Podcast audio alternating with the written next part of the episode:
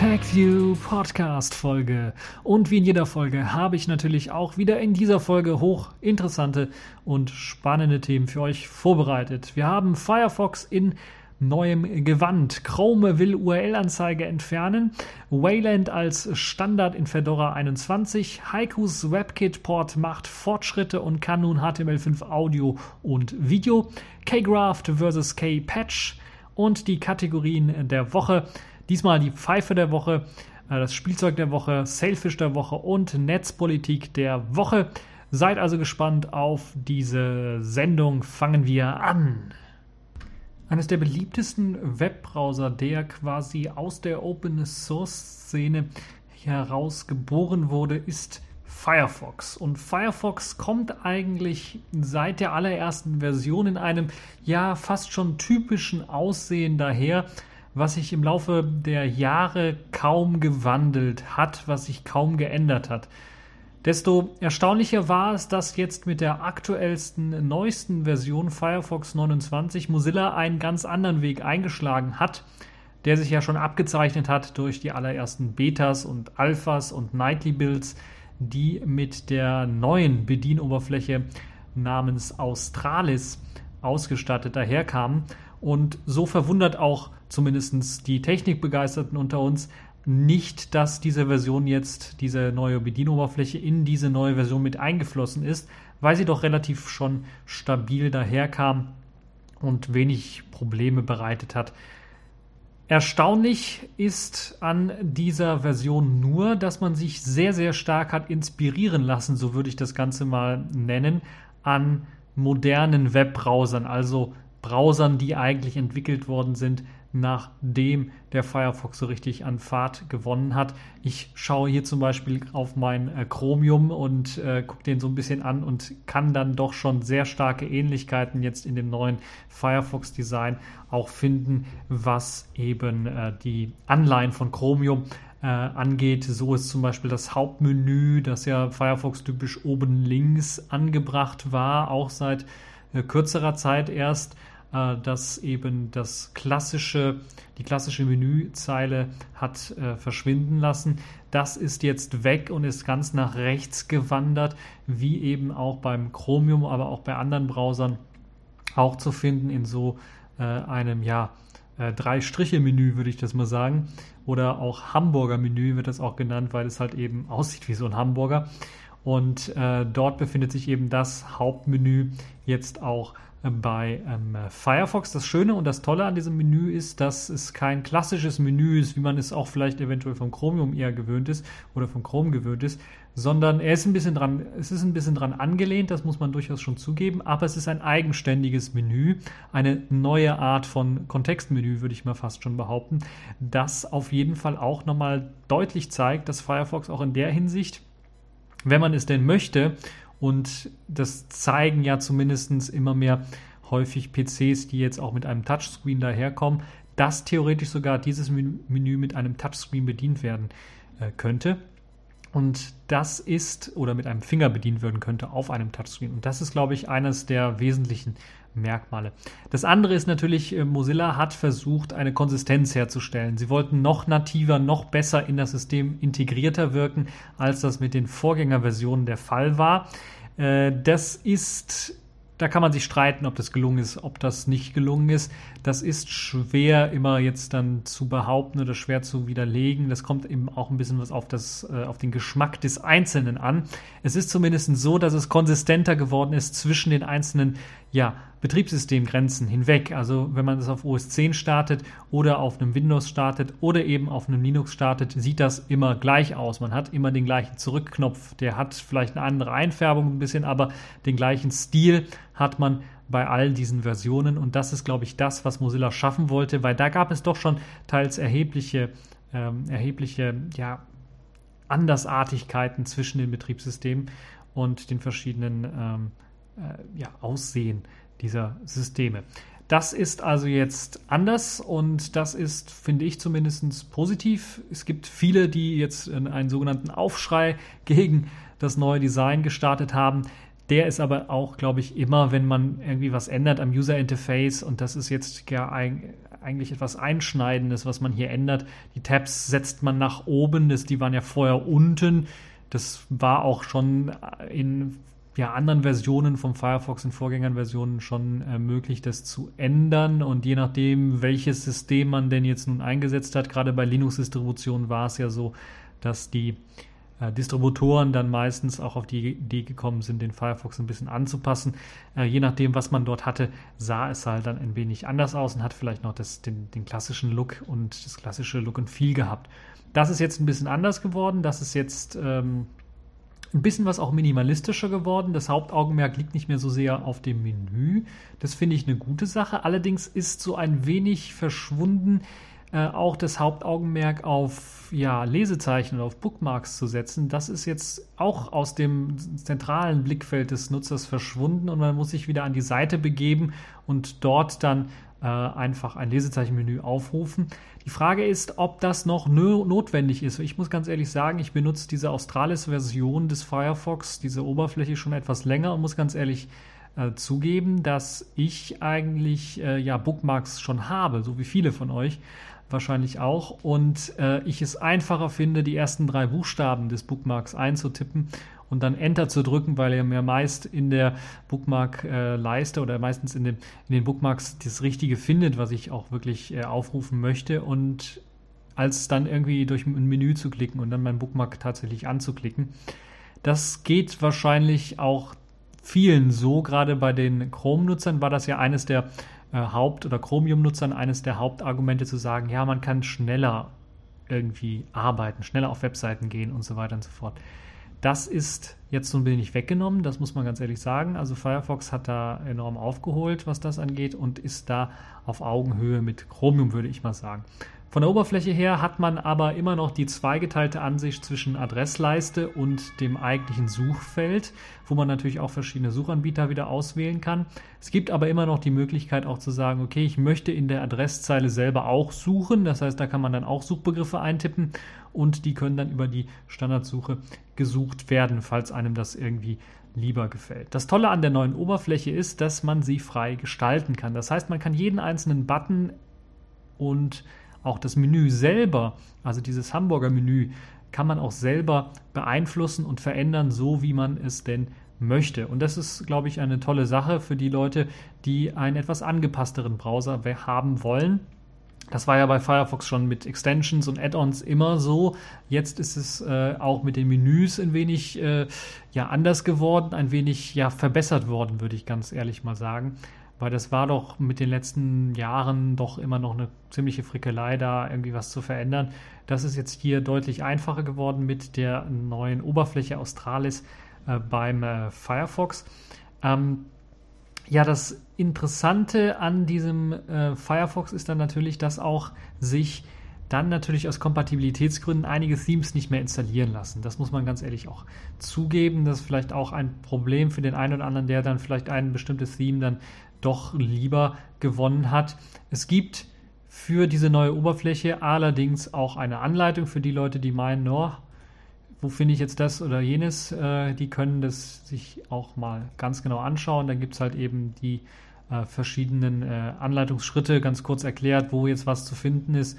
Und es wird auch in Sachen Design nochmal ähm, in dem Artikel von Heise nochmal sehr gut äh, dargestellt, wie jetzt diese neue Version aussieht, sodass, wenn ihr das nicht direkt installieren wollt, updaten wollt, ihr dann doch nochmal schauen könnt, äh, wie diese Oberfläche dann aussieht. Sie wird sich auch wohl aktuell gar nicht mal so schnell ändern, weil jetzt diese, dieser ganze Code, der hinter der Oberfläche aussieht, jetzt so vereinheitlicht worden ist, dass man jetzt nicht mehr quasi drei Codebasen betreuen müsste, um jetzt die verschiedenen ja, Oberflächen darstellen zu können, sondern nur noch eine Gesamtcodebasis ähm, für diese Oberfläche, was so ein bisschen an ja, eine Vereinfachung bringt äh, im Hinblick auf die Weiterentwicklung. Ich finde die neue Oberfläche durchaus gelungen, eine Modernisierung, die tatsächlich notwendig war. In dieser Radikalität ist das natürlich immer ein bisschen schwierig und es wird immer auf Murren der einzelnen Nutzer dann irgendwie stoßen. Trotzdem finde ich das auch das äh, Verhalten vom Firefox äh, deutlich flüssiger geworden ist, dadurch, dass jetzt diese neue Oberfläche jetzt äh, dort äh, ja, mit Einzug gehalten hat.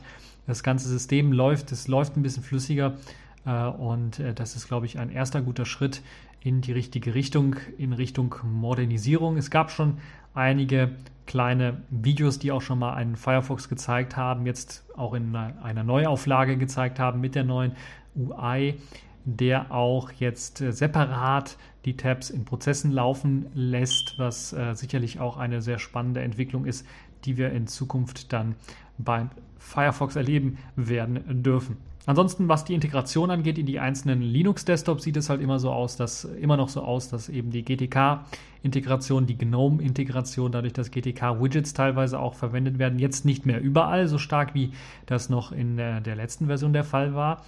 Ähm, sieht es halt doch so aus, dass die GNOME-Unterstützung immer noch eine Ecke besser ist als das, was man unter KDE bekommt. Zumeist, äh, weil eben zum Beispiel kein K-Dialog äh, benutzt wird für Öffnen und Speichern Dialoge äh, und auch äh, die MIME-Types und so weiter und so fort sind da ein bisschen was ähm, ja, schlecht. Da muss man eben noch auf eine Firefox KDE-Erweiterung hoffen, die äh, dann das Ganze vernünftig integrierbar macht in den KDE-Desktop. Ansonsten die, die GNOME-Integration ist äh, vorbildlich auch wieder gut gelungen und äh, kann ich also nur empfehlen, das Update nicht nur eben wegen der neuen Oberfläche, das auch, aber sicherlich auch wegen der neuen Funktionen, die im Firefox 29 dann mit dabei sind. Dazu zählen natürlich einige Verbesserungen im Rendering, einige äh, Geschwindigkeitsoptimierungen, bessere HTML5-Unterstützung und so weiter und so fort. Und natürlich auch der Sicherheitsaspekt ist hier wieder eine wichtige Rolle, die äh, natürlich immer eine neue Browserversion mit sich spielt. Das ist also der Firefox 29 auf jeden Fall einen Blick wert, auch wenn man mal einen anderen Browser benutzt äh, wäre das doch schon mal sehr interessant zu schauen, was sich an der Oberfläche von Firefox so getan hat.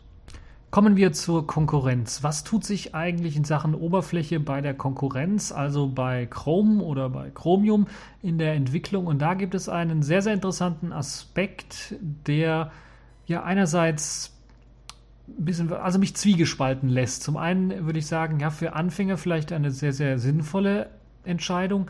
Aber dann, wenn ich so ein bisschen weiter überlege, denke ich mir so, ja, für uns Profis ist das eigentlich puh, katastrophal. Das kann katastrophale Folgen haben. Und zwar möchte die äh, URL, möchte Chrome die URL-Zeile verschwinden lassen oder die URL im Grunde genommen verschwinden lassen. Das macht ja Chrome oder das macht auch Firefox äh, recht ja, deutlich immer noch in einer abgespeckten Form, indem sie jetzt äh, nur noch ja, den Domainnamen äh, richtig in, in schwarz äh, darstellen und den Rest so ein bisschen in grau ausgegraut darstellen. Das soll sich jetzt mit der neuen äh, Canary Build 36 von Chrome, da ist es zumindest schon drin, komplett ändern und dort fällt im Grunde genommen die URL-Zeile in dem Sinne weg, dass einfach nur noch ein Button dort ist, der die Domain anzeigt und nicht mehr die, den kompletten Pfad oder den, die komplette URL anzeigt, sondern es ist nur ein Button. Und daneben, neben dem Button, ist eben ein Search Google or Type URL Button oder äh, URL Feld, wo man dann halt eben bei Google eine Suche anfangen kann. Das ist ja teilweise jetzt schon in Chrome mit integriert, dass diese Omnibox oder Omnisearch dann äh, nicht nur eben URLs ein, annehmen kann, sondern dann auch eine Suche annehmen kann. Aber das Pikere hier ist, dass man tatsächlich auch die URL komplett ausblendet und die für einen nicht erfahrenen Nutzer eigentlich komplett unsichtbar macht, weil da steht nur noch der Domainname als Knopf dort und erst wenn man, glaube ich, draufdrückt, dann hat man die Möglichkeit, da was zu sehen, genaueres zu der URL. Das heißt, Anfänger werden da nie irgendwie drauf kommen. Und ähm, ja, es, ist, es, lässt mich zwiegespalten, weil einerseits ähm, sehe ich es schon auch aus bildungstechnischer Sicht ein wenig, äh, also fasse ich mir manchmal an den Kopf, wenn ich da Leute sehe, die, wenn sie eine Webseite als URL irgendwo lesen und das eintippen möchten im Browser, dann einfach eine Google-Suche starten und dort die URL eintippen und dann auf das erste Suchergebnis klicken. Und wenn man denen sagt, äh, hey mal, was machst du denn da? Da sagen die, hä, das so funktioniert das doch. Google ist doch das Internet. Und ähm, das ist also so ein bildungstechnischen Auftrag, den ich dann sehe, wo mir de, die Fußnägel irgendwie hochklappen, ähm, dass man das nicht noch befürworten und nicht noch fördern sollte, indem man jetzt irgendwie die URL-Zeile komplett ausblendet und dann nur noch einen Button draus macht oder die URL komplett ausblendet und nur einen Button draus macht. Das andere, was ich sehr gefährlich sehe, ist natürlich dann die ganzen Phishing und Spam und ja, aber vor allen Dingen die Phishing-Seiten, die sich so etwas zu Nutzen machen könnten, die dann ähm, sicherlich irgendwie diesen Filter, der dann die, die Hauptdomain irgendwie rausfindet, ein bisschen was manipulieren könnten und dann würde im Button stehen, was weiß ich, Amazon.com und äh, man müsste seine Zugangsdaten irgendwo eingeben und in Wirklichkeit ist das irgendein äh, Server, Phishing-Server, der dann versucht, die Zugangsdaten abzufischen. Das ist also doch sehr, sehr kritisch, wie ich finde. Und da finde ich die Lösung, wie es jetzt ist, doch ein bisschen was besser, wo man also im ausgegrauten Zustand den Rest der URL sehen kann und dann in schwarz den wirklichen Domainnamen ähm, äh, als Orientierungspunkt eventuell dann auch sehen kann. Das muss ja auch nicht immer stimmen, das äh, äh sei dann nur daher gesagt. Ähm, da macht es durchaus Sinn, das doch so zu lassen, wie es jetzt aktuell ist. Also mich würde da wirklich interessieren, was ihr dazu meint. Es gibt äh, diesen kleinen Link, den ich entdeckt habe, wo das Ganze dann auch gezeigt wird, wie zum Beispiel jetzt Firefox 29 gerade aussieht und wie es in dieser Chrome Canary Build 36 äh, 1951 aussieht. Und da gibt es auch ein paar äh, ja, Anmerkungen vom Autor selber, der das äh, so ein bisschen auch kommentiert und der das eigentlich im Grunde gut findet. Und äh, ich bin da so ein bisschen was kritischer, was das angeht und würde sagen, äh, ähm, lass mir es lieber beim Alten, als da äh, Experimente einzugehen, die vielleicht eventuell richtig nach hinten losgehen können. Äh, und da würde mich echt interessieren, was ihr dazu meint. Es ist natürlich sehr komfortabel, aber ja, irgendwie vielleicht bin ich auch alt geworden, dass ich sage, ich möchte das alles beim Alten behalten. Irgendwie, aber ich habe ein besseres Gefühl, wenn ich die ganze URL sehe und nicht nur irgendeinen Button, wo der Domainname angezeigt wird. Und ähm, ja, das ist zumindest meine Meinung dazu. Naja, was haltet ihr davon? Da könnt ihr euch natürlich dann auch richtig auslassen. Ich bin gespannt, was es noch für oberflächliche oder Oberflächenveränderungen in Chrome geben wird, jetzt wo Firefox 29 richtig zugeschlagen hat, was Veränderungen angeht könnte es sein, dass Google denkt, oh, da müssen wir jetzt auch ein bisschen eine größere Änderung mit reinhauen und eventuell auch noch die eine oder andere Sache dann äh, verändern. Von einer Oberfläche zur nächsten kommen wir zu den Plänen von Fedora 21 und Wayland. Wayland wurde ja schon mehrmals angekündigt, dass es eventuell in der nächsten Fedora-Version und dann darauf folgend dann wieder in der nächsten Fedora-Version dann zum Standard erklärt werden soll. Das hat sich so wiederholt. Deshalb ist es, glaube ich, nichts Außergewöhnliches, dass das jetzt auch einmal durchgeführt worden ist. Nur jetzt sieht es tatsächlich so aus, dass es ein bisschen realistischer ist, weil Fedora ja auch ein bisschen ein, ja, ein Aussetzer, würde ich nicht sagen, hat, aber zumindest mal gesagt hat, wir werden einmal aussetzen. Das heißt, wir werden einen Release-Zyklus von GNOME abwarten, bis wir die nächste Version von Fedora, nämlich Version 21, dann vorstellen werden. Und das führt natürlich dazu, dass jetzt auch der Plan ja, auf die Liste gekommen ist, Wayland eventuell standardmäßig zu integrieren und dann sogar auch anstelle des X-Servers zu verwenden, mithilfe von X-Wayland dann die X-Programme, die nicht ähm, direkt auf Wayland dann laufen, dann lauffähig zu machen. Und das ist, glaube ich, ein sehr, sehr ambitionierter Plan. So steht es auch in dem kleinen Artikel, den Golem hier geschrieben hat. Da sind noch einige Dinge, die natürlich dann da irgendwie zusammenkommen müssen. Zum einen natürlich die GNOME-Entwicklung selber muss äh, reibungslos klappen. GNOME 3 ist ja, sagen wir mal, Standard unter Fedora. Da gibt es ja auch noch KDE und XFCE und viele andere Desktops, die da auch unterstützt werden. Aber GNOME ist eben der Standard unter Fedora. Und da müsste natürlich, wenn Wayland irgendwie als Aushängeschild dann präsentiert werden sollte, bei Fedora auch der GNOME Desktop, die GNOME Shell, dann vernünftig auf Wayland laufen. Deshalb muss da noch ein bisschen was Arbeit reingesteckt werden. Da hat ja schon einiges begonnen, was das angeht, aber es ist bei weitem noch nicht so weit, dass man sagen könnte, äh, das kann ich jetzt von heute auf morgen einfach mal ausprobieren. Das braucht also noch seine Zeit, bis das Ganze funktioniert. Dann gibt es natürlich noch ein paar Sachen, wie zum Beispiel irgendwie die Multi-Monitor-Unterstützung, X-Render ist da so ein äh, beliebtes äh, Stichwort. Das muss unter Wayland noch äh, vernünftig äh, ans Laufen gebracht werden oder eine vernünftige Lösung mitgefunden werden. GTK-Anwendungen selber sollten ohne große Probleme unter Wayland laufen, aber das ist nur der theoretische Teil. Praktisch kann es natürlich immer zu irgendwelchen obskuren äh, Fehlerchen kommen, die man vorher in der Theorie gar nicht äh, gesehen hat. Deshalb ist es, äh, glaube ich, wichtig, das frühzeitig dann auch zu testen, wenn man Wayland dort einsetzen möchte. Dann gibt es noch einige Sachen, äh, die jetzt etwa Display Manager äh, spezifisch sind. Um eine Wayland Session überhaupt starten zu können, braucht es zum Beispiel einige Änderungen. Auch im GNOME Control Center braucht es einige Änderungen, die dann eben auch einem ermöglichen, dann ähm, die, ja, vorhandenen Wayland-Entsprechungen von X11 irgendwie umzusetzen und, und umzubiegen, damit das Ganze dann auch vernünftig äh, lauffähig ist. Es wird auf jeden Fall dann und es soll dann auch X-Wayland äh, verfügbar gemacht werden für Fedora 21, wenn also diese Wayland-Portierung kommt oder der Wayland-Übergang kommt. Und äh, das soll dann eine Integration von Xorg 1.16 äh, ja, braucht es dann eigentlich auch und das ist das, äh, was dann auch noch gepackt werden müsste. Äh, und dann könnte es sehr interessant sein. In Sachen Treibern wird es sicherlich auch sehr interessant, weil Glamour wird zum Einsatz kommen, habe ich ja bereits schon mal erwähnt.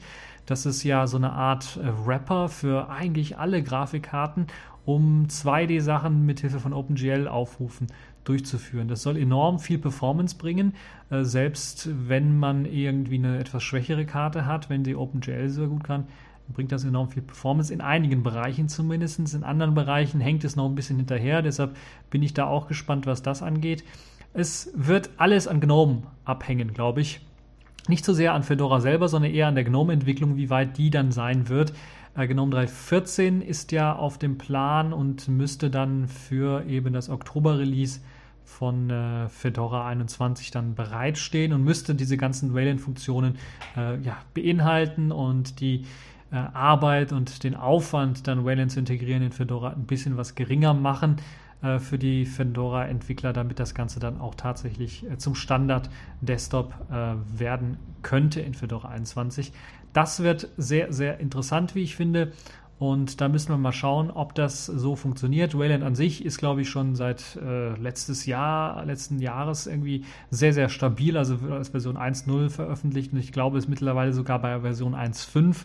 Ich habe es ja auch schon länger auf meinem äh, Jollaphone laufen und das läuft da eigentlich sehr, sehr stabil. Also da gibt es keine größeren Probleme. Das Hauptproblem sind also jetzt ist jetzt nicht Wayland selber, das ist glaube ich schon äh, sehr weit, was das angeht. Vielleicht ich weiß noch nicht, wie es mit Multimonitor-Support angeht, das äh, aussieht. Das habe hab ich auf meinem Handy natürlich nicht äh, das Problem so sehr.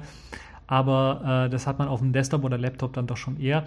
Da weiß ich nicht, wie es aussieht, muss ich ganz ehrlich sagen. Aber äh, ansonsten ist, glaube ich, äh, Wayland so insoweit, insofern stabil, dass jetzt eigentlich nur noch die Programme fehlen, die drauf laufen. Vor allen Dingen die großen Toolkits, die dann vernünftig auf, auf Wayland laufen und weniger Probleme machen. Das wird glaube ich, sehr interessant zu sehen, äh, wie sich das dann äh, weiterentwickeln wird und äh, ob es dann jetzt bis zum Fedora 21 Release eventuell auch andere Linux-Distributionen geben wird, die dann Wayland Unterstützung oder sogar einen Wayland Wechsel standardmäßig vorschlagen werden oder ankündigen werden. Wie sieht es eigentlich mit Haiku aus, dem ja offenen Nachbau von BIOS? Da habe ich ja eigentlich recht wenig in den letzten Wochen von berichtet und ich habe jetzt wieder mal was rausgegraben. Es gibt eigentlich doch sehr eine ganze Menge zu berichten oder zumindest gibt es einen sogenannten Weekly Report, der jetzt WebKit betrifft, wo ja, jede Woche fein granular aufgezählt wird von dem Entwickler, der an der WebKit-Portierung arbeitet, was er nun alles implementiert hat. Und da gibt es sehr, sehr spannende Sachen, die in den letzten Wochen aufgetreten sind. Und äh, ich möchte das mal so in einer kurzen Zusammenfassung alles äh, zusammenfassen im Grunde. Äh, geht es, ja, es läuft ja darauf hinaus, wenn man WebKit vernünftig in Heiko integriert, dass der Webbrowser besser läuft, dass er moderne Techniken unterstützt und so weiter und so fort. Und da hat es ein bisschen immer gehakt, weil die WebKit-Version, die Heiko ausgeliefert hat, mit ihrem Web Positive war leider immer so ein bisschen was veraltet. Das soll sich jetzt ändern, deshalb hat man da einen äh, Entwickler angestellt, der dann tatsächlich auch sehr, sehr tatkräftig an äh, der Heiko WebKit-Portierung arbeitet und auch immer an den ja, Testbrowsern, so will ich mal sagen, also etwas abgespecktere Browser, wo man mit, womit man diese neue WebKit-Version ausprobieren kann. Und es wurde jetzt die Version 1.3.1 hochgeladen in der letzten Woche. Und die hat einige sehr interessante Neuerungen für die Leute, die das Ganze wirklich ausprobieren wollen. Die können das machen. Äh, ich glaube, es gibt noch keinen Web-Positive dafür, sondern man muss das dann mit diesem abgespeckten Browser machen. Aber es gibt einige interessante Neuerungen, die hinzugekommen sind. Und eine der größten Neuerungen aus meiner Sicht zumindest, die ich sehr, sehr begrüße, ist die Unterstützung von HTML5 Audio und Video. Und zwar die native Unterstützung von HTML5 Audio und Video. Was heißt jetzt nativ? Das heißt, dass das nicht irgendwie im Webbrowser alles gerendert und irgendwie rumläuft irgendwie und da was eigenes rum, äh, ja, was eigenes für eben das Audio- und Video-Playback zuständig ist, sondern dass eben auf das Framework, was Heiko mitbringt, nämlich das sogenannte Media Kit, zurückgegriffen wird, um dann tatsächlich Audio und Video abzuspielen. In dem Fall hat man dadurch, dass man das integriert hat, ja auch einige interessante Aspekte bemerkt, die an dem Media Kit noch verbessert werden können. Für das Streaming beispielsweise, so dass eben beim Streaming von einem HTML5-Video ja nicht immer alle Chunks des HTML5-Videos da sind oder das ganze HTML5-Video da ist. Und damit man das vernünftig streamen kann, muss dann natürlich auch irgendwie ein bestimmter äh, Header-Bereich schon im Media Kit drin sein. Oder fiel halt auf, dass das Media Kit eigentlich die ganze Datei irgendwie haben muss und bestimmte ja, Informationen von der Datei haben muss. Und das hat man jetzt in dem Fall so gelöst, da hat man es vielleicht Dingen hört, äh, in dem Fall so gelöst, dass man gesagt hat, okay, wir bei dem Stream schauen wir mal einfach randommäßig, wo jetzt das sein könnte und äh, im besten Fall finden wir es eigentlich nach dem zweiten oder dritten äh, Ausprobieren sofort. Und das ist, glaube ich, ähm, ja eine Methode, wie man das machen könnte, aber glaube ich, auf langfristige Sicht müsste man das Media Kit ein bisschen was umgestalten, dass auch das Videostreaming vernünftig läuft. Das ist, glaube ich, einer der äh, interessanten Aspekte. Aber man kann schon sehen, es gab schon zumindest einen Screenshot, ich habe es selber leider noch nicht ausprobieren können.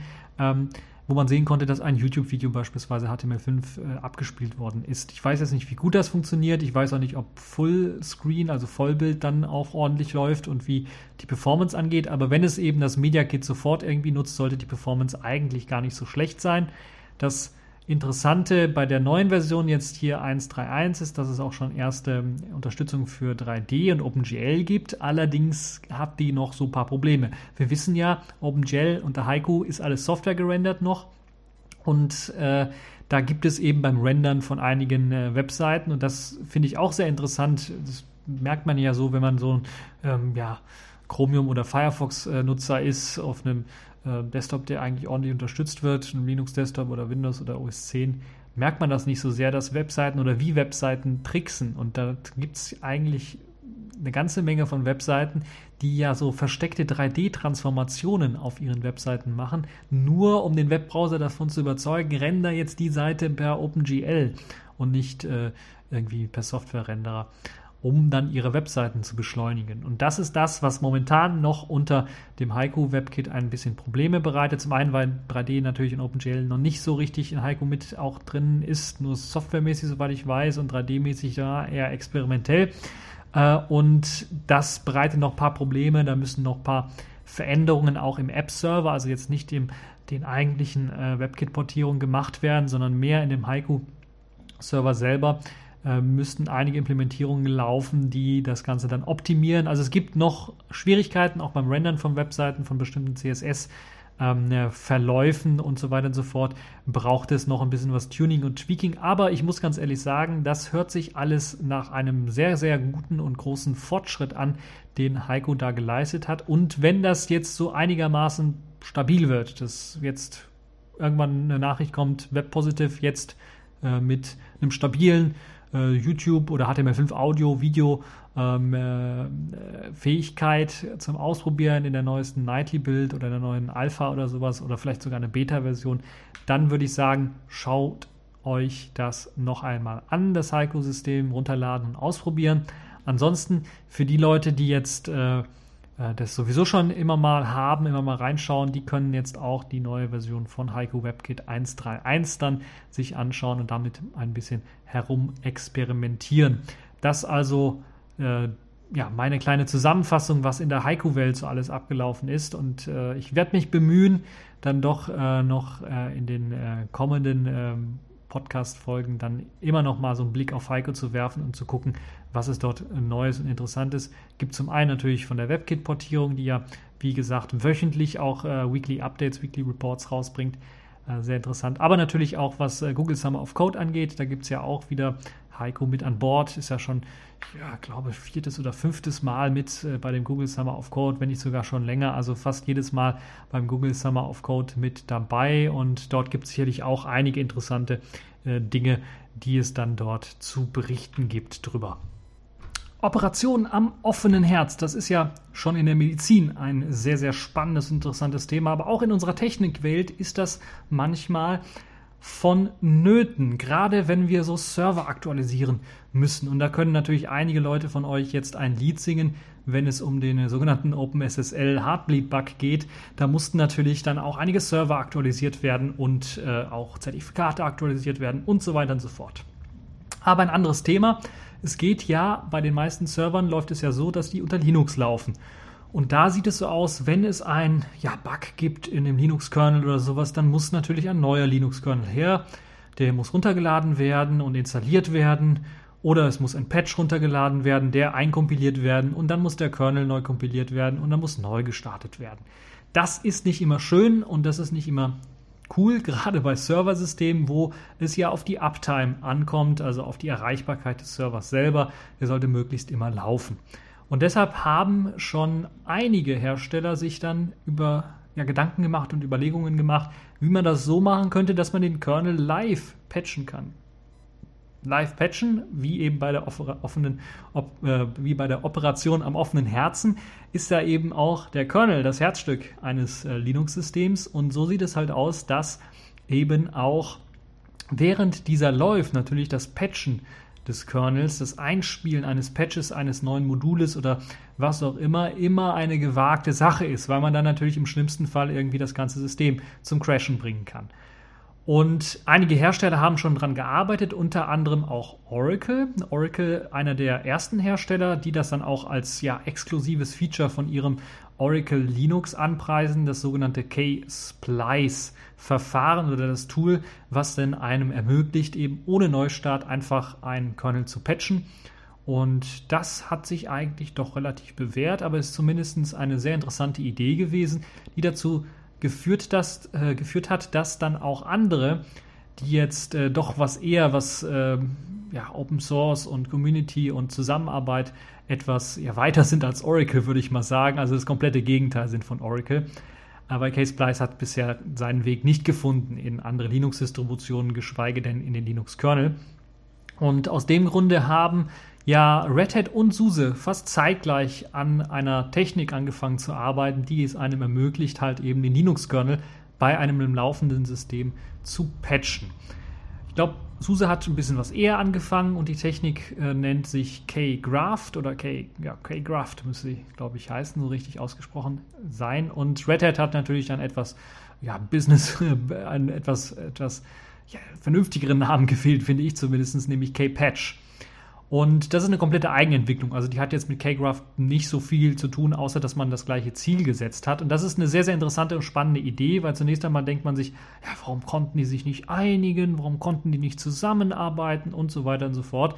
Das hat schon manchmal seine Gründe und in dem Fall hat einfach K-Graph angefangen und Red Hat hat selber auch schon wahrscheinlich zeitgleich vielleicht irgendwelche Überlegungen gehabt und hat dann an ihrer Idee weitergearbeitet und das dann in K-Patch einfließen lassen. Das Interessante ist jetzt, dass beide Modelle, beide verschiedene Softwaremodelle jetzt mit gegeneinander quasi antreten. Deshalb habe ich es auch genannt Kgraft versus Kpatch, weil die treten jetzt an und buhlen darum, in den Linux-Kernel aufgenommen zu werden, nämlich offiziell aufgenommen zu werden. Und da könnte es dann durchaus sehr, sehr interessant sein, mal einen Blick hinter die Technik zu werfen und das mal so ein bisschen zu vergleichen, Kgraft und Kpatch, weil das sind unterschiedliche Techniken. Und die haben durchaus ihre Berechtigungen. Und da ist natürlich die Frage, was wird sich jetzt durchsetzen? Und das könnte durch, durchaus sehr, sehr interessant sein, weil es wird sich etwas durchsetzen und ich bin mir relativ sicher, wenn es jetzt keinen gravierenden Nachteile äh, gibt, wenn man eben auf eine Technik sitzt und die andere nicht benutzt und die eine Technik in den Linux-Kernel mit einfließen lässt, ähm, dann wird sich das andere Projekt auch äh, sterben. Also wird einfach seinen Weg gegangen sein und dann irgendwann mal wird es keine Commits mehr geben. Man kann natürlich auch äh, Vermutungen anstellen, dass man vielleicht beides irgendwie miteinander kombiniert, K-Craft und K-Patch. Das sind auch die äh, Sachen, die momentan noch geprüft werden müssten. Aber es gibt auch einige Unterschiede, die einfach, würde ich zumindest sagen, ein bisschen was gravierender sind, dass das nicht so einfach äh, mit ein, zwei äh, Mausklicks dann getan ist, das äh, Mergen dieses Codes. Zum einen sind diese technischen Unterschiede natürlich, äh, äußern sich in, in den Zeilen Code, die geschrieben worden sind. Das ist so das, das Äußerlichste, was man sehen kann. Und da ist sehr, sehr auffällig, dass in Sachen ähm, K-Patch da natürlich viel weniger Zeilen Code gebraucht werden im Vergleich zu K-Graph. Das hat ähm, zum einen damit zu tun, dass K-Patch ein eigenständiges Kernel-Modul bereitstellt. Das heißt, der Kernel müsste sowieso gepatcht werden, wenn man K-Patch einsetzen möchte, weil eben K-Patch ein eigenes Kernel-Modul auch bereitstellt, was so die eigentliche Funktionalität dahinter so ein bisschen bereitstellt. Bei K-Graft ist das nicht vonnöten. Das heißt, man könnte es separat ausliefern, was äh, sehr interessant ist, weil es dann auch einem ermöglichen würde, Kernel zu patchen, die eventuell eben noch nicht modifiziert worden sind oder bereit sind überhaupt, also die noch nicht modifiziert worden sind, um Live-Patches irgendwie annehmen zu können. Das soll eben Kgraft auch leisten, was sicherlich für die aktuellen Serversysteme sehr interessant äh, wäre, weil wenn eben man irgendwie auf K-Patch setzen müsste, müsste man ein eigenes Kernel-Modul kompilieren dafür, das eventuell vielleicht mit dem Kernel, was mit dem man gerade einsetzt, gar nicht kompatibel ist. Dann müsste man erstmal ein Kernel-Upgrade machen und äh, hätte dann wieder das Problem, dass er neu starten müsste. Das ist also schon ein wesentlicher Unterschied, äh, den die beiden Projekte so ein bisschen ausmacht. Deshalb sehe ich da Kgraft so ein bisschen was auf der Seite, wo ich sagen würde, das ist etwas realistischer für Server.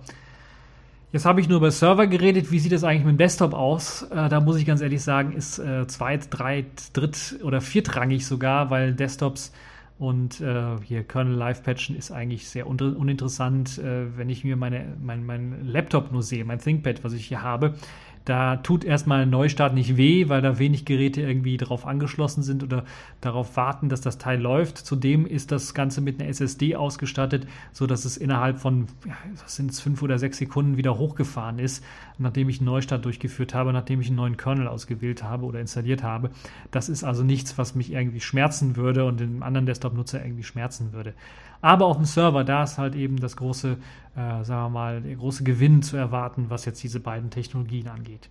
Nochmal zurück auf die mh, hm, Unterschiede dieser zwei ähm, Techniken. Ich will jetzt nicht zu sehr ins Detail reingehen, da könnt ihr euch selber äh, nochmal durchlesen. Ich, ich äh, schaue mir hier nur oder ich zitiere quasi, ich lese aus dem Internet vor, das, was golem.de dort rausgefunden hat, äh, was diese zentralen Unterschiede zwischen Kgraft und äh, Kpatch aus ausmacht. Und das ist jetzt in dem Fall zum Beispiel auch so, dass K-Patch ein bisschen was, sagen wir mal, sicherer ist, indem es eben prüft, ob eine Funktion, die jetzt ersetzt werden soll im Kernel, ob die nicht schon bereits vorhanden ist in einer Instanz und ob sie nicht auch noch gerade verwendet wird, bevor eben die neue Funktion eingespielt wird. Das macht jetzt Kgraft so nicht.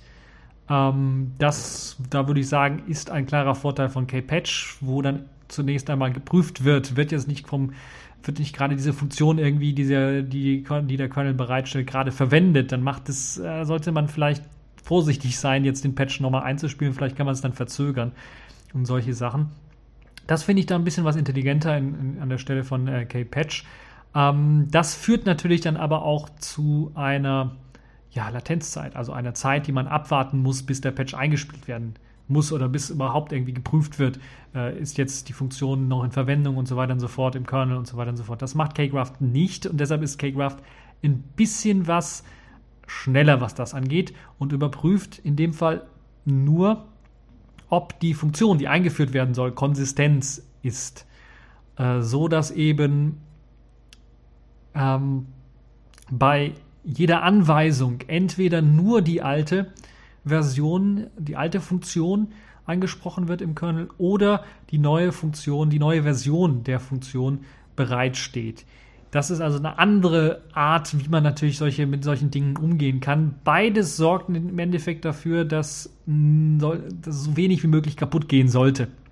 Äh, trotzdem müsste man, glaube ich, beide in der Praxis sehr stark herannehmen und dann müsste man wirklich schauen, was sich in der Praxis durchsetzt. Jetzt ist das alles noch Theorie und das ist, glaube ich, auch das Fazit von dem, wenn man sich so ein bisschen äh, das Ganze anschaut. Das muss man in der Praxis testen, eventuell vielleicht von irgendwelchen großen Serverbetreibern. Vielleicht haben sie die Möglichkeit, bei alte Server mal bereitzustellen, um dann mal zu testen, wie so ein Upgrade äh, oder ein, ein, ein Patch, Patchen des Kernels dann so funktioniert und in welchen Situationen das eventuell von Nachteil sein könnte oder gravierende Bugs auch in der einen oder anderen Implementierung dann aufwerfen würde, sogar in beiden vielleicht aufwerfen wird. Trotzdem eine sehr interessante äh, Geschichte, wie ich finde. Das Live-Patchen des Linux-Kernels ist vielleicht jetzt noch nicht so die Sache, wo ich sagen würde, jetzt schon mal ausprobieren auf einem produktiven Server oder sowas. Aber ich könnte mir durchaus vorstellen, in einem Jahr oder sowas könnte das zu einem Standard werden. Das ein oder andere oder vielleicht ein kombiniertes System von Kgraft, Kgraft und äh, Kpatch, äh, was dann dazu führen würde, dass äh, das Patchen auf äh, Servern, was den Kernel angeht, deutlich vereinfacht werden würde. Accepted. Connecting. Complete. System activated. All systems operational.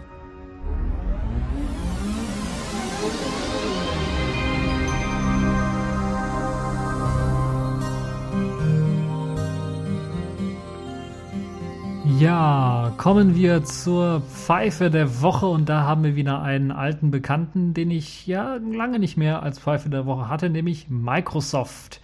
Denn es wurde bekannt, es gibt eine neue, sehr, sehr gefährliche Sicherheitslücke im Internet Explorer, der ja alle Internet Explorer Versionen ab 2001 betrifft. Im Grunde genommen alles ab Windows XP aufwärts, alle Internet Explorer Versionen, die ausgeliefert worden sind, äh, sind betroffen. Und diese Lücke ist so gravierend, dass sie eben ermöglicht, die kont zentrale Kontrolle über den Rechner zu übernehmen. Also die komplette Kontrolle über einen Fremd-PC übernehmen mithilfe einer Lücke im Internet Explorer. Und der Internet Explorer sicherlich äh, für viele von uns, sicherlich, die jetzt hier auch zuhören, immer ein Tool, was man standardmäßig gar nicht erst benutzt oder vielleicht auch irgendwie versteckt, sodass es keiner benutzt, wenn man schon am Windows-Rechner sitzen muss. Aber ähm, es gibt doch sehr, sehr viele Nutzer von dem Internet Explorer und was ist ja Standardbrowser und gerade wenn man auf Arbeit ist oder sowas und keinen Bock hat, sich einen anderen Browser zu installieren und vielleicht gar nicht die Rechte hat, einen anderen zu installieren, benutzt man halt eben das, was da irgendwie ausgeliefert wird, was einem vor die Nase gesetzt wird. Und das ist jetzt so, würde ich mal so behaupten, äh, ein Problem, wenn man eben jetzt äh, im Internet Explorer surfen äh, möchte oder muss. Das heißt, von Version 6 bis Version 11 ist man im Grunde genommen von dem Problem betroffen oder betroffen gewesen, weil ich muss dazu auch noch verraten, das ist das Tolle fast an allen äh, Pfeifen der Woche, die ich jetzt in den letzten Wochen hatte, was ähm, Sicherheitslücken angeht. Die wurden alle bis eben, also bis das irgendwie rauskam oder kurz danach wurden diese Lücken alle gefixt. Und das äh, Bemerkenswerte in Sachen Microsoft ist hier, dass sie sogar auch für den Internet Explorer 6 beziehungsweise für äh, die Versionen vom Internet Explorer, die noch unter Windows XP laufen, dann auch ein Patch bereitgestellt worden ist, was eine ähm, äh, ja, bemerkenswerte Sache ist. Das heißt, auch für Windows XP steht ein Patch bereit, auch wenn ich jetzt sagen würde, es ist langsam Zeit, wirklich äh, mal nach einer Alternative zu suchen.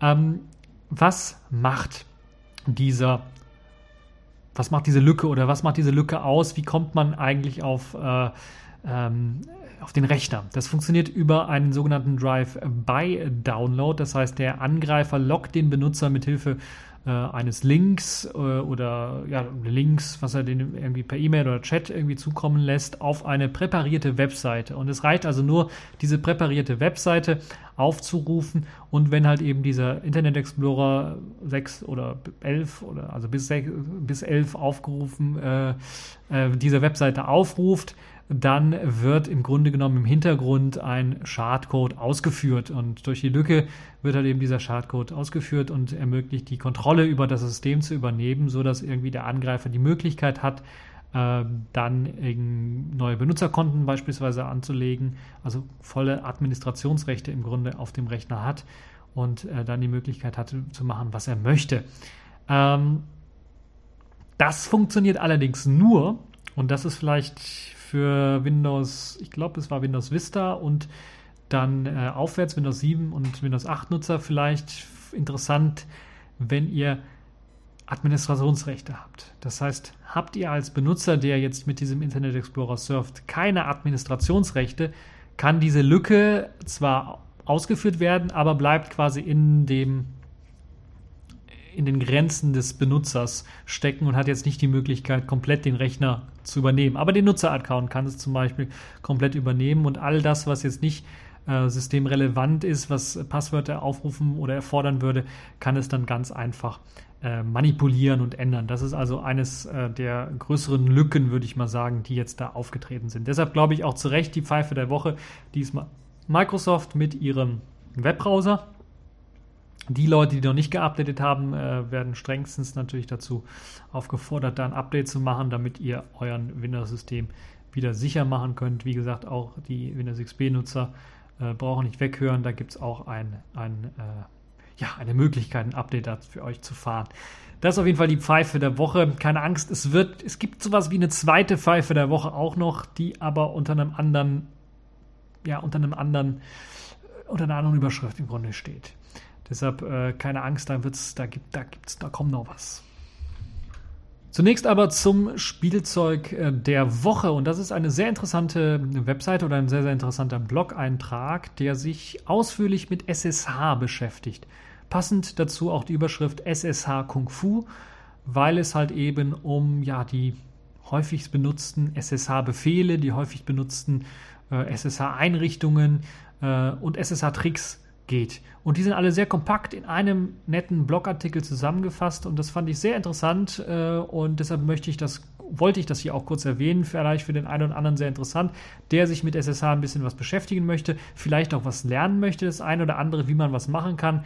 Äh, keine Angst, nicht sehr, sehr viel Text, sondern auch sehr, sehr viel Code, äh, den man eingeben kann, den man abtippen kann. Lieber abtippen, nicht kopieren ähm, um beispielsweise zum Beispiel Public Key Cryptography zu machen. Wie man also einen privaten Schlüssel und einen ähm, Public Key, also einen öffentlichen Schlüssel erzeugt, mithilfe von äh, SSH Keygen beispielsweise, äh, wird dort erklärt. Es wird auch teilweise eingegangen, wo jetzt was sich befindet und was für Verschlüsselungsmethoden eingesetzt werden, aber das ist nicht so, dass äh, da jetzt irgendwie ganz groß und äh, ja, hart drauf eingegangen wird. Es ist zumindest ein, ein äh, für, für einen kurzen Einblick ist das sehr interessant.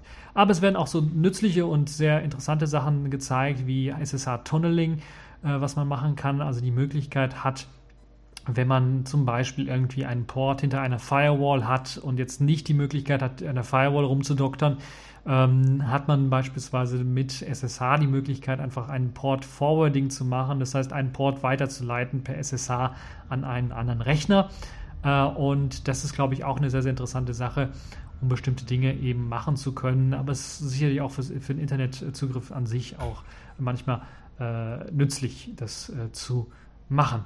Dann gibt es natürlich auch noch so Sachen wie, also triviale Sachen, die da erklärt werden, aber die sicherlich in Sachen Überblick über SSH auch sehr interessant sind und vielleicht für den einen oder anderen, der jetzt NFS oder Samba benutzt, äh, vielleicht auch eine Alternative darstellen. Nämlich mit SSH kann man natürlich dann auch ganze Dateisysteme mit einbinden. Dazu gibt es natürlich auch das Fuse benutzende äh, Tool SSHFS, was einem ermöglicht, dann halt eben bestimmte Verzeichnisse in ein Verzeichnis auf dem lokalen Rechner zu mounten von einem entfernten Rechner beispielsweise und äh, das wird dann nochmal ganz kurz gezeigt, wird auch nochmal ganz kurz erklärt, warum es eventuell sicherer und etwas besser ist, das mal zu benutzen, anstatt Samba oder NFS. Ähm, und es gibt auch so nützliche Tricks, die damit dann verbunden sind, äh, was zum Beispiel das Editieren von Konfigurationsdateien auf einem Server angeht.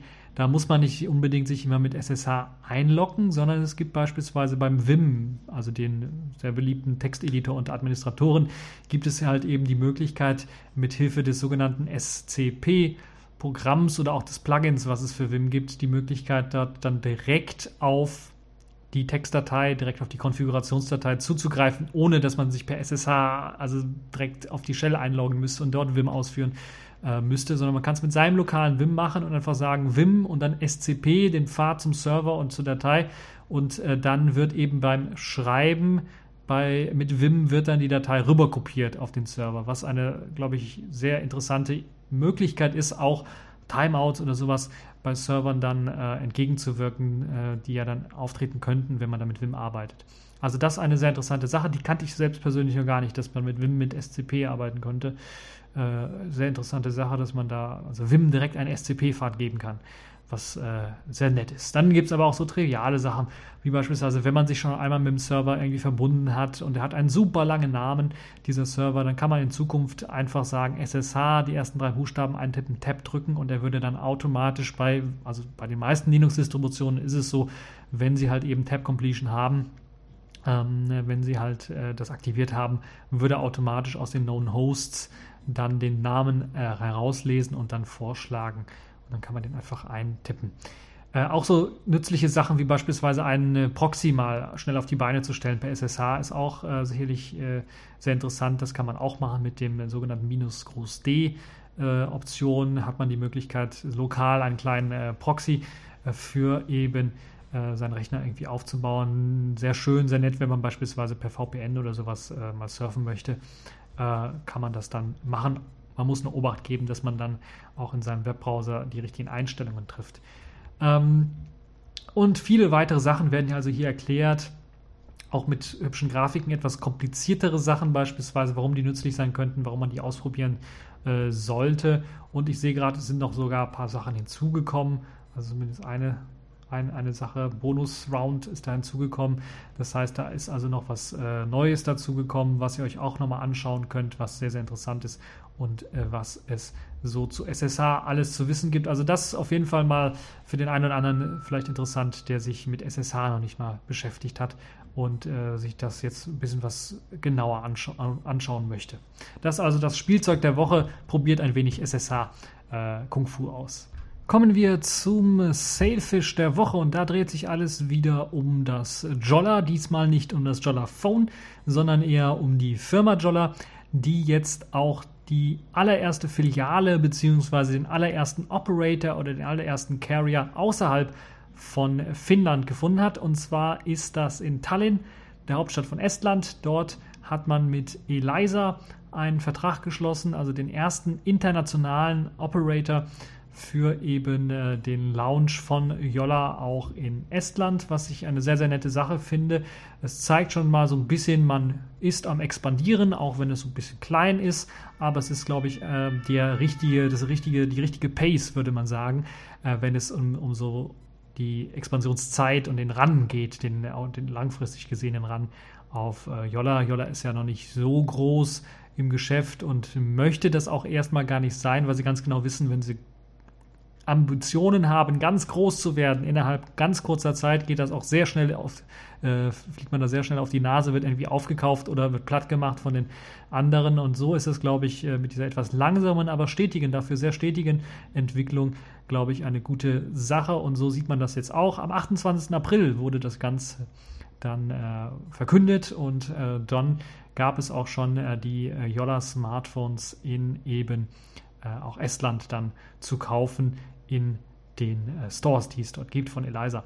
Also sehr, sehr interessant, wie ich finde, dass äh, Jolla halt jetzt auch einen äh, Provider gefunden hat ähm, in Estland und dann sehr stark auch daran gelegen ist, mal etwas zu expandieren, äh, was sicherlich für das Geschäft des Handyverkaufs, des Smartphone-Verkaufs eine sehr gute Sache ist, wie ich finde.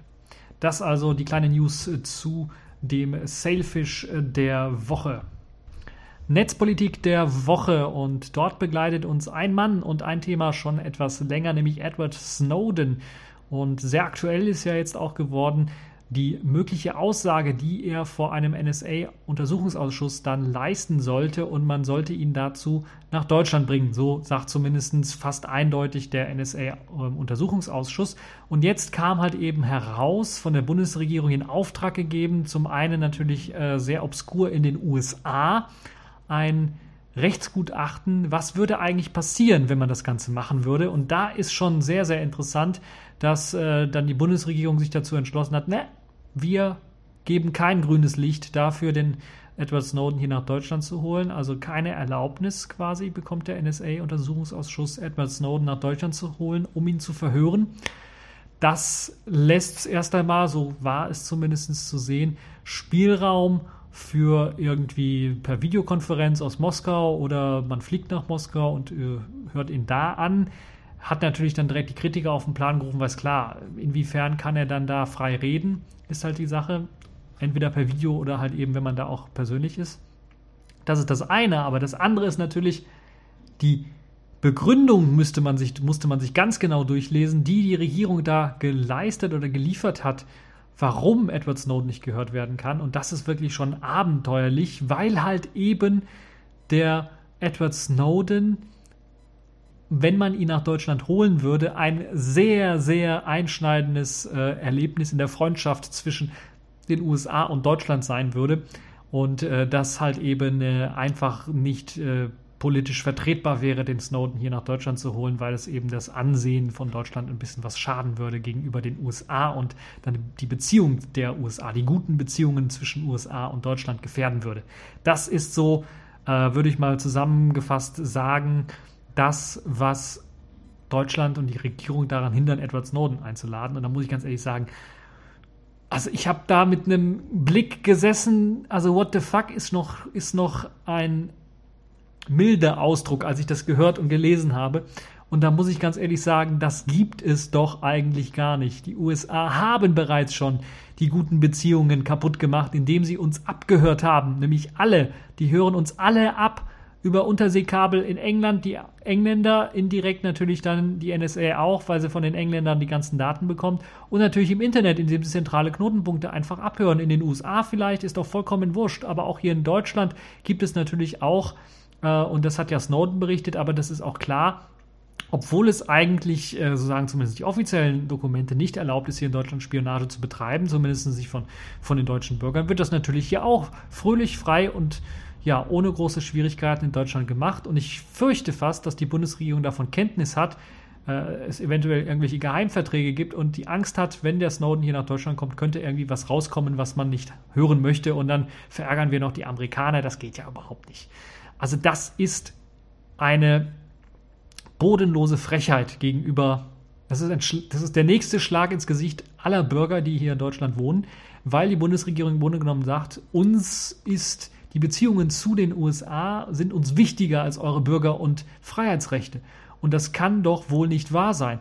So ein weiterer Schlag ins Gesicht, nachdem irgendwie hier unser ehemaliger, ehemaliger Landwirtschaftsminister und ehemaliger Innenminister gesagt hat, Sicherheit ist ein super Grundrecht, äh, was, wo er sich dann schon selber disqualifiziert hat für alle, für, also für sein ganzes Leben im Grunde genommen disqualifiziert hat, irgendein höheres Amt noch anzunehmen, als irgendwie äh, Landwirtschaft da bei, bei Bauern machen zu dürfen. Ähm, ist das wirklich schon eine äh, bodenlose Frechheit, wie ich finde.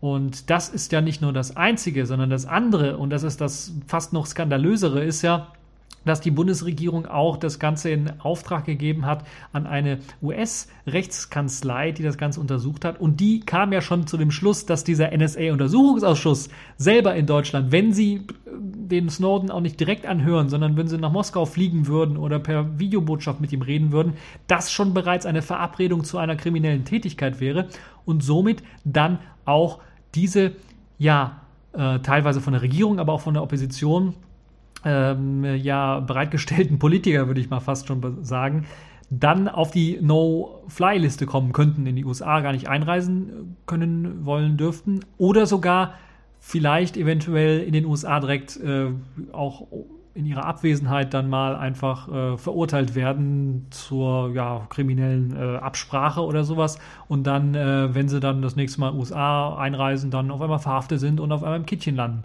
Das kann ja wohl auch nicht angehen, weil das vor allen Dingen und von der Bundesregierung in Auftrag gegeben ist. Mit diesem Ergebnis, äh, das, äh, das führt ja schon dazu, dass dieser ganze NSA-Untersuchungsausschuss auf die Probe gestellt wird. Und natürlich ist das ein eindeutiger Einschüchterungsversuch, wenn natürlich diese ganzen Mitglieder, die dort da einfach untersuchen sollen, äh, so in ihrer Untersuchung äh, eingeschüchtert werden, indem denen gesagt wird, ja, alleine schon, dass du hier sitzt und untersuchst, ist in den USA schon ein Straftatbestand und würde dazu führen, dass du gar nicht in die USA reisen könntest oder dass du beim nächsten Besuch irgendwo einfach mal in den USA oder in der Nähe, USA hat ja so seine Lakaien-Staaten, äh, dann äh, auch mal verhaftet wirst und dann ja, im Gefängnis landest.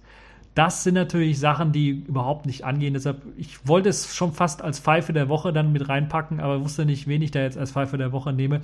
Unsere Bundesregierung war schon so oft Pfeife der Woche, hätte es diesmal auch verdient, aber äh, zwei Pfeifen der Woche, naja, diesmal habe ich mir gedacht, das packen wir in die Netzpolitik der Woche, ist ein Aufregerthema par excellence. Und äh, ich äh, kann nur hoffen, dass diese ganze Ukraine-Krise jetzt nicht einfach uns blind werden lässt vor den Problemen, die die NSA angeht und äh, die unsere Bundesregierung angeht, die einfach nicht imstande ist und in der Lage ist, unsere Bürgerrechte zu schützen und das auch gar nicht will.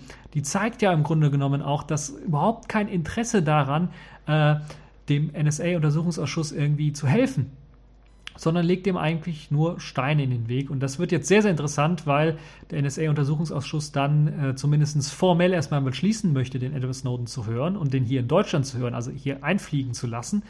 Und dann eventuell, wenn die Bundesregierung sich weiterhin weigern sollte, dann auch vor das Verfassungsgericht ziehen möchte. Und da könnte ich mir durchaus, durchaus vorstellen, dass das Verfassungsgericht sagt, hier überwiegt das Interesse 80, 82, 80 Millionen äh, deutscher Bürger und die Aufklärung, was ihre Freiheits- äh, und ihre, ihre Privatsphäre angeht und ihre Grundrechte auf Privatsphäre und Freiheit angeht, dass die überwiegen vor einem möglichen äh, Clinch mit den USA, weil ich kann mir nicht vorstellen, dass die USA jetzt die, alle diplomatischen Beziehungen mit Deutschland abrichten, nur weil wir den Snowden hören, sondern es würde ein bisschen ein paar Verstimmungen geben in den USA und man würde vielleicht äh, ja nicht so freundlich miteinander reden können in Zukunft, aber das wird sich dann auch widerlegen und das wird sich legen müssen, weil äh, wir ja in einem ja ich würde schon sagen, fast äh, bilateralen Welt leben oder in einem Abkommen leben.